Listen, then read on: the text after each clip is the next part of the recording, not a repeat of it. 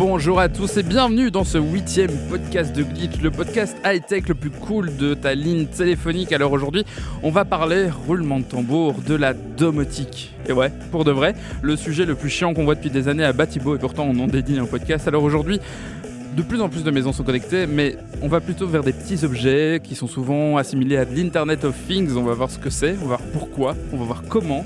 Mais avant, on dit bonjour à Hugo. Bonjour Hugo. Salut Arnaud. Comment tu vas? Ça va super, je suis content de revenir. Hugo qui revient de vacances, euh, c'est- il- il a l'air il est tout bronzé. dit. Euh, sinon, qu'est-ce que tu penses de la domotique globalement? C'est chiant, non?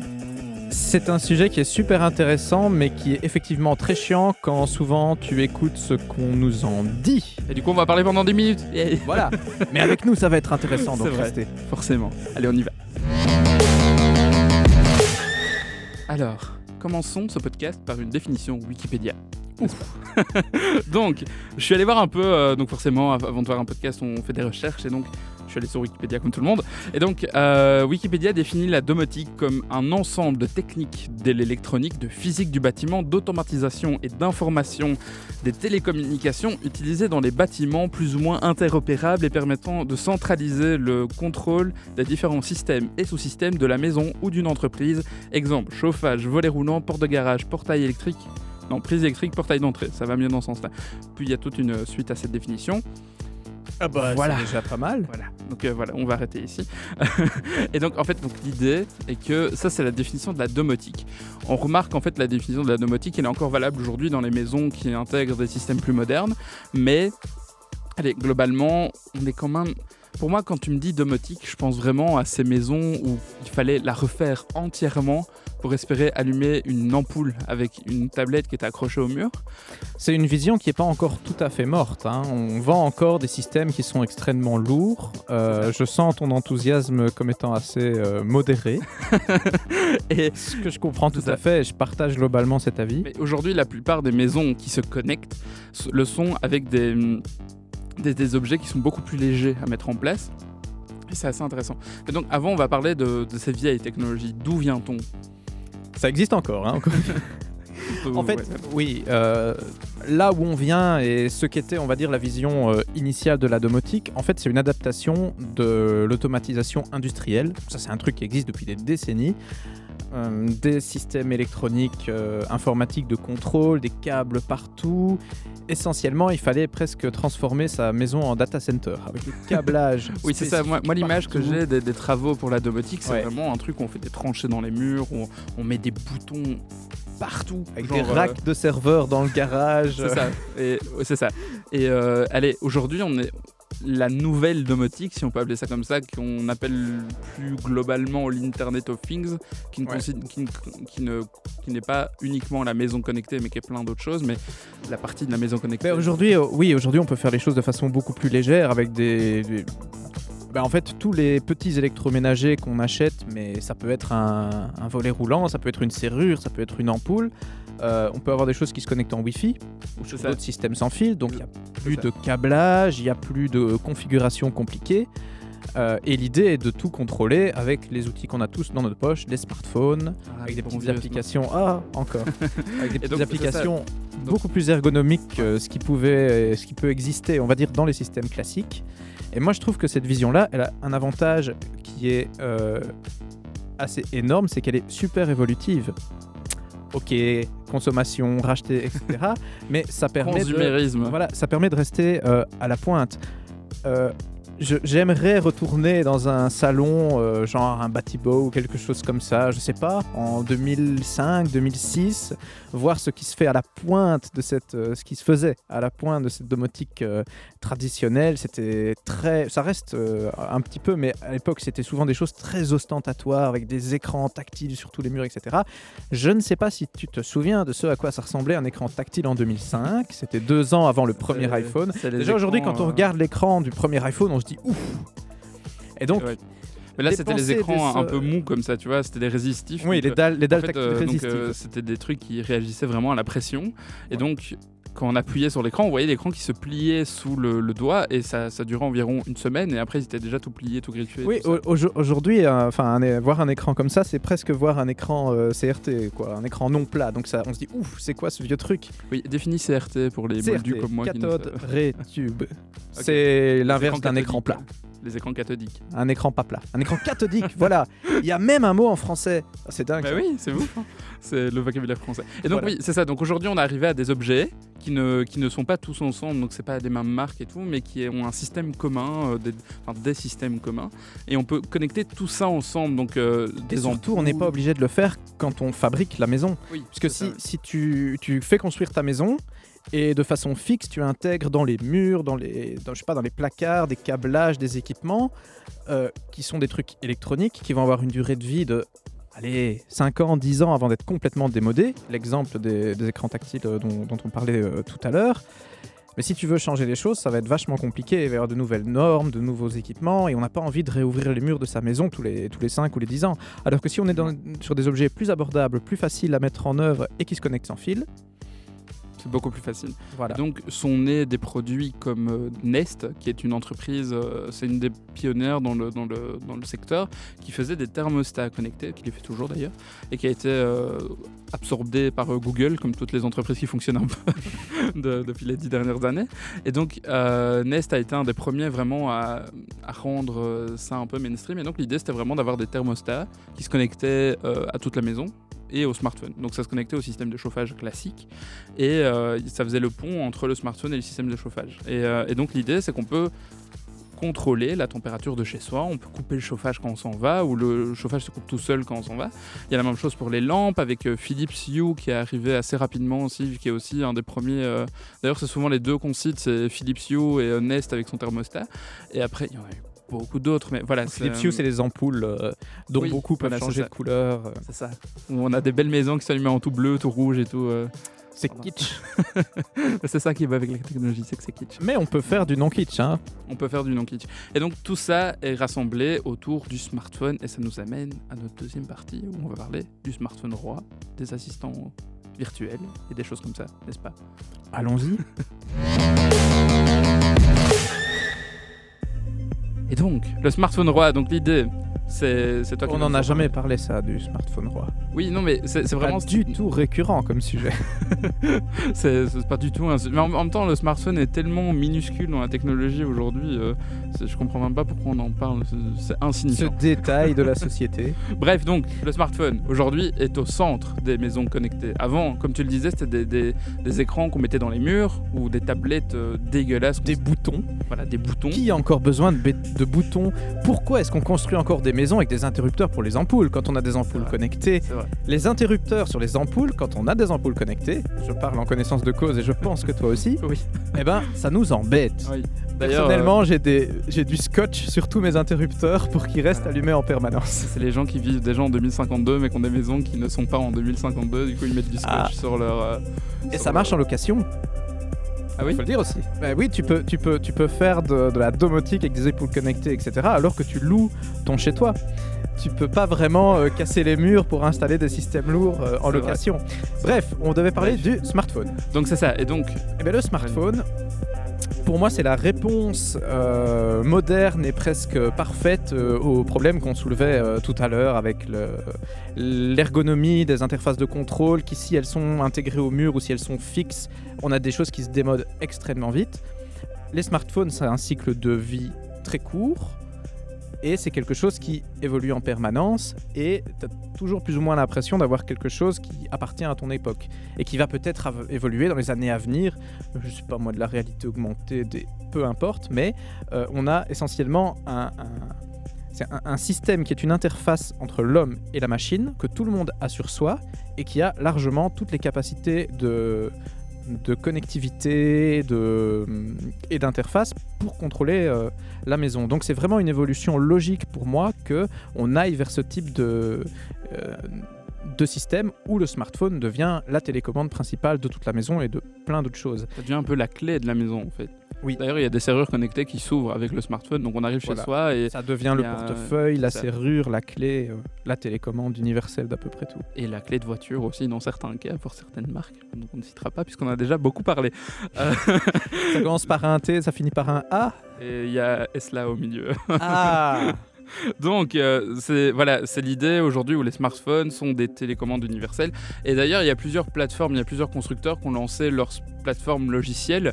Il y a Google qui avait, j'ai oublié le nom de la plateforme de Google. Il y a Samsung aussi qui s'est lancé. Il y a Apple aussi qui s'est lancé. Apple, avec, euh, avec HomeKit. c'est ça, HomeKit. Donc HomeKit aujourd'hui, c'est la, la principale euh, plateforme logicielle pour les, les objets connectés. Donc on se retrouve globalement en fait avec plein d'objets de marques différentes qui ont été développés par des gens différents, mais qui ont une base logicielle commune ou des, des, des- Il y, a des, il y a des protocoles de- d'interconnexion. Alors, protocoles un- d'interconnexion. Voilà, c'est bah, en fait, c'est c'est une façon de dire tout simplement que des logiciels, du matériel complètement différent, de marques différentes, peuvent parler entre eux via un langage commun. C'est ça. C'est- C'est aussi simple que ça. Euh, un, un des, un, des, un des protocoles de connexion les plus connus, qui est complètement open source et qui est vachement sympa, c'est IFTTT. TDTT. Voilà, c'est- assez compliqué à prononcer. Euh, c'est if. Voilà, C'est if, then, on a Do that. euh, ok, ou quelque chose comme ça. euh.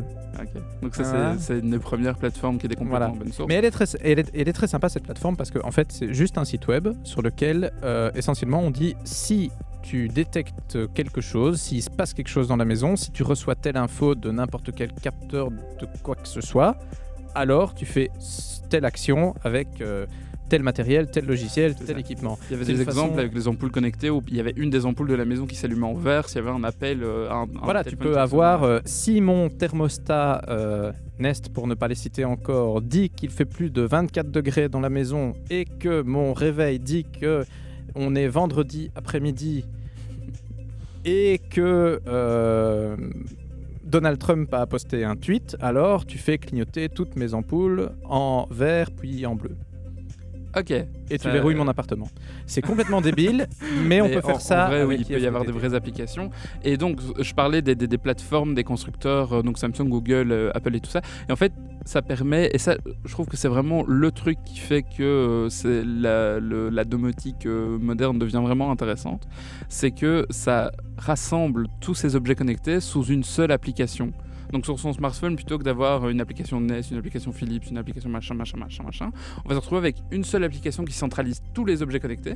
Et donc on peut contrôler sa maison assez simplement. Parce que moi, c'est un problème que j'avais au début euh, quand on a vu les premiers objets connectés arriver, c'est que chaque objet avait son application. Et ça pouvait vite devenir très lourd de allez pour changer pour euh, baisser le chauffage il fallait ouvrir une application pour baisser la lumière une autre une autre une autre et puis au final quel est l'intérêt quelle est la plus-value par rapport à un interrupteur classique? L'intérêt est dans l'intégration. c'est ça voilà Pour moi, Bon, c'est vraiment après, il y a- ça. Il y, a aussi Donc, le contrôle euh, à distance qui, qui est assez sympa. Donc, par exemple, euh, avec euh, HomeKit, que j'utilise chez moi, comme ça vous le savez, quand je quitte ma maison, les lumières s'éteignent toutes, toutes seules. Donc, j'ai pas besoin d'éteindre les lumières quand je m'en vais. Ça, on va te dire que ça existe depuis des dizaines d'années avec les bons vieux détecteurs, euh, comme Oui, dans les endroits ça, mais, publics. là. Voilà. Mais, Ah, c'est vrai que ça euh, permet d'aller. Moi, franchement, dans l'éclairage connecté, un truc que je trouve le plus sympa, c'est la possibilité de fabriquer des ambiances. Un Oui. peu comme tu crées des, des, am- des ambiances de lumière, euh, je sais pas moi, sur des, des scènes de spectacle, des trucs comme ça. Tu peux. euh, moi, j'ai, j'ai- chez moi, j'ai une ambiance lecture, une ambiance souper, une ambiance euh, regarder un film. Enfin, ça, c'est vraiment sympa. C'est ça. Et oui, c'est vrai. Moi, j'ai la même chose aussi pour euh, les films. Donc, je dis à, l'assistant domestique qui euh, Siri, pour euh, mon cas, de- de- d'allumer la scène, regarder un film. Et là, j'ai tout mon éclairage qui bascule beaucoup plus sombre, avec un petit peu de bleu par-ci par-là. Et c'est très sympa. Voilà. Et donc ça c'est la plus-value que permet l'éclairage, euh, l'éclairage connecté. Après il y a aussi un truc qu'on néglige souvent, c'est le, côté écologique. Parce qu'en fait ça permet à l'éclairage de mieux se réguler. Donc on, a tendance à moins laisser une lampe allumée euh, à gauche à droite. Ça, permet de vraiment gérer en, en temps réel tout l'éclairage de sa maison. Et sur des grosses maisons, enfin des gens qui ont beaucoup de pièces, une maison familiale ou quoi, ça peut être très facile. Par exemple aussi pour les gens qui ont des enfants, de pouvoir éteindre la lumière de son gosse à 23h qui ne veut pas dormir à distance parce qu'il la rallume tout le temps. Il faut pas monter dans l'escalier à chaque fois pour aller éteindre la lumière. C'est très pratique aussi. Il y a aussi euh, tout ce qui est surveillance et tout. Donc par exemple quand on est en vacances, pouvoir programmer l'éclairage euh, d'ambiances différentes, euh, à des jours de la semaine, des choses comme ça, où il faut pas rajouter une prise entre la lampe et la mhm. prise, avoir des petits programmateurs de merde où personne ne sait comment ça marche ces trucs-là. Genre personne, même les gens qui les construisent n'arrivent pas à les utiliser. Et c'est beaucoup plus pratique. Et donc allez, au-delà du, délire d'avoir des, ampoules qui se, qui se modulent en fonction de si tu regardes un film ou pas, tu as aussi toute la, question de, la simplification de l'usage euh, de sa maison, parce que c'est quand même le, but de la domotique, c'est de simplifier. Mais je, je, euh, pense que beaucoup de gens ont une expérience qui peut être assez négative parce qu'on se dit, allez, j'achète une ampoule ou deux pour tester et euh, on fait rien avec une ampoule ou deux ou très peu de choses. En fait, les avantages deviennent vraiment euh, commence vraiment à sauter aux yeux quand on commence à avoir une certaine envergure, une certaine quantité d'objets connectés. Et je pense que c'est ce qui est un peu la barrière aujourd'hui à une, une, adoption un petit peu plus euh, mainstream. C'est qu'il faut quand même investir. Mais on est très loin des investissements. Les prix ont chuté. C'est ça. Mais d'une façon. Euh, tu parlais de Philips Hue, donc les, éclairages connectés. Ikea a lancé sa version qui s'appelle Tradfree. C'est deux à trois fois moins cher et ça fonctionne très très bien. Oui, c'est ça. Donc, oui, parce que c'est aussi l'un des points que je voulais aborder, c'est le côté mainstream de tout ça. Parce que, avant, la domotique, c'était vraiment réservé à des gens qui avaient des grosses maisons, qui avaient les moyens de s'acheter pour 100 000 balles d'éclairage, euh, enfin, de, de, de, de, technique dans la maison. Il fallait mettre des serveurs, comme tu as dit, dans le garage, des choses comme ça. Aujourd'hui, c'est beaucoup plus abordable. On peut s'acheter un set d'ampoules connectées pour 100 euh, euros, quoi. Il y en a trois et il y a l'interrupteur, enfin, le, le, pont central avec tout, avec. Euh, avec. Et c'est ça qui est intéressant aussi aujourd'hui, c'est que je pense qu'aujourd'hui, à l'heure actuelle, ça reste encore réservé à des initiés. Il faut, enfin, il faut quand même avoir une sensibilité par rapport à tout ce qui est euh, connecté, tout ça pour se diriger vers ce genre de produit. Mais on est dans le, bon mouvement où ce genre de, d'accessoires va vraiment se populariser et je pense pas que euh, d'ici 10 ans tout le monde aura des maisons hyper connectées où on saura entièrement réguler la maison avec un smartphone mais ça, aide à, aller vers ça et euh, on peut aussi imaginer que les gens n'aient que ce dont ils ont besoin. Par exemple, le chauffage, ça peut être pratique, mais tout le monde n'a pas. Mais je pense que la transition sera. Enfin, elle est douce et je pense que ça va rester comme ça. Et je crois beaucoup en. Ben, comme je citais, des, grosses firmes genre Ikea ou quoi qui commencent à se lancer là-dedans.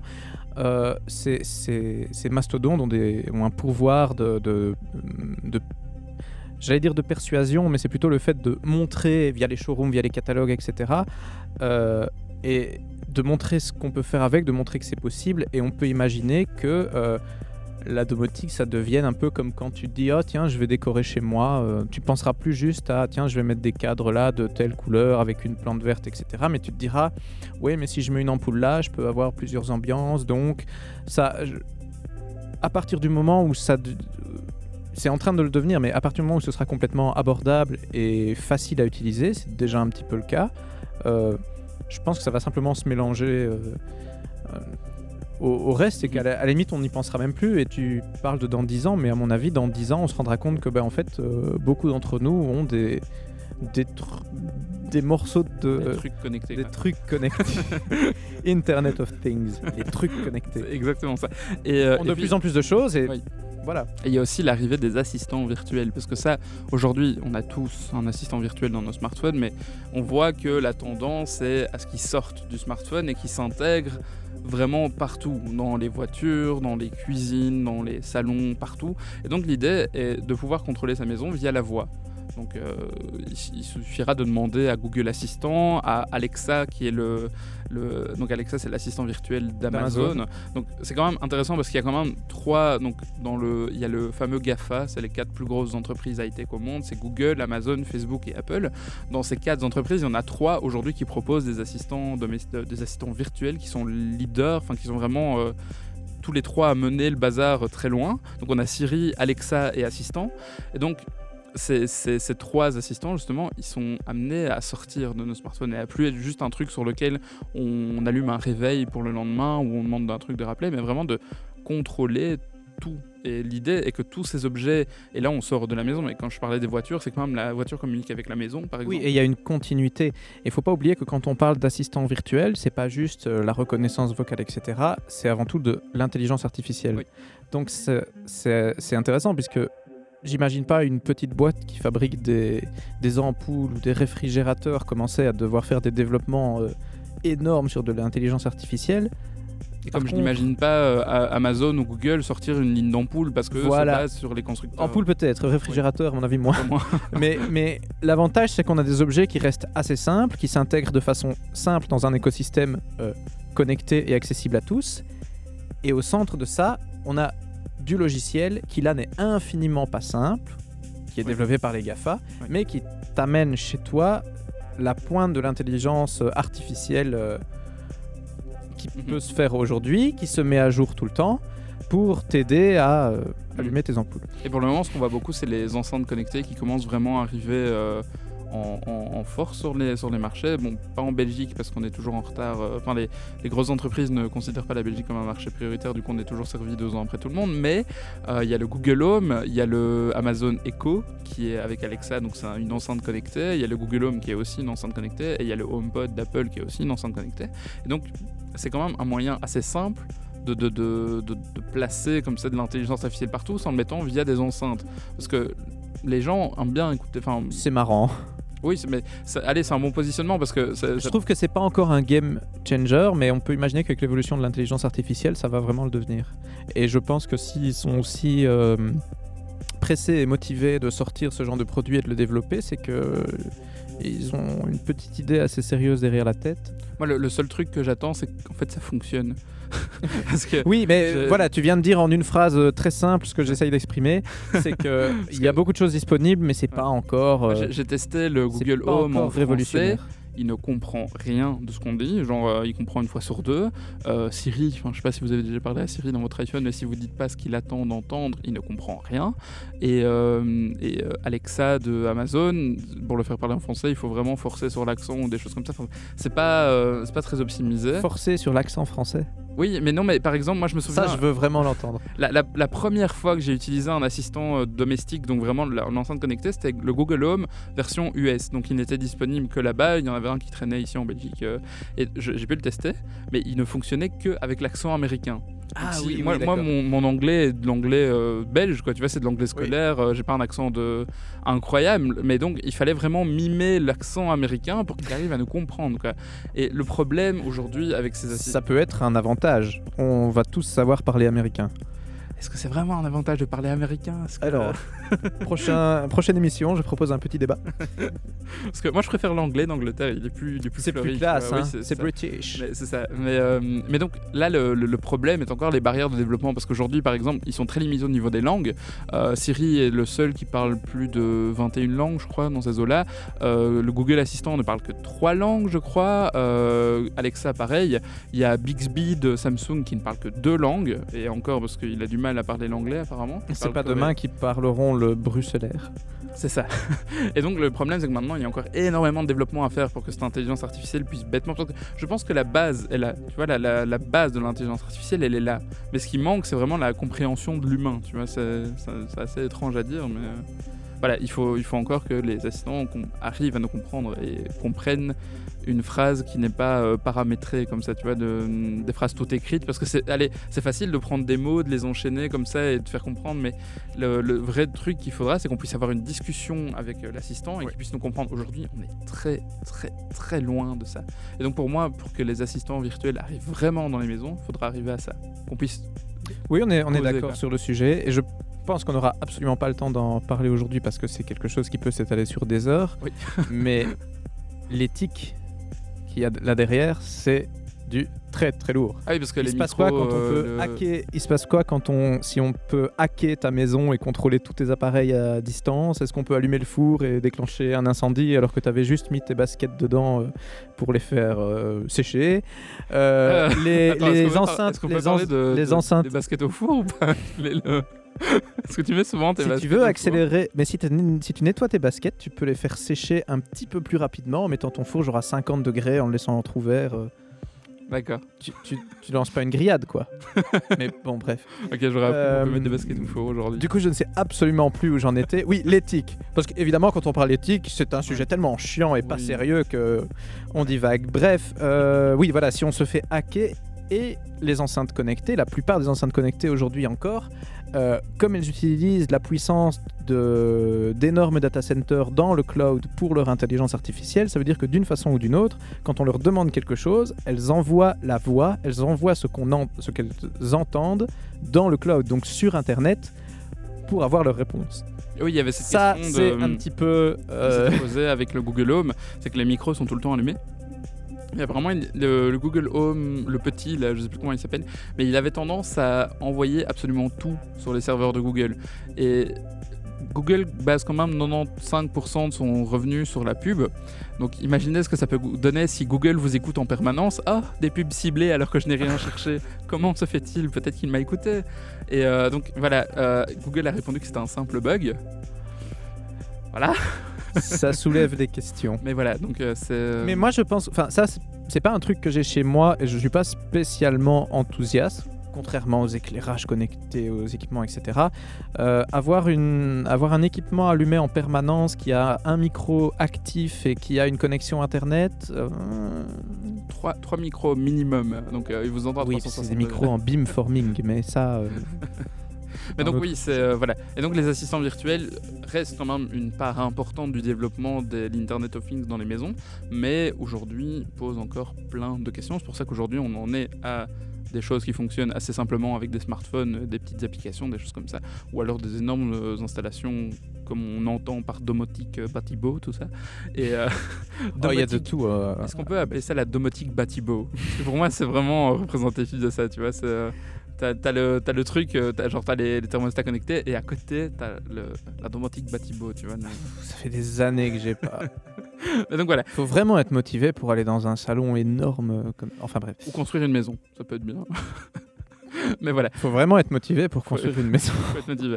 Et voilà, et donc c'est sur cette belle parole qu'on vous laisse et qu'on vous dit à la semaine prochaine pour un sujet qu'on n'a pas encore décidé. Donc euh, voilà, on va, on va Vous serez surpris. vous serez d'office surpris. Allez, bonne, euh, bonne semaine et à bientôt.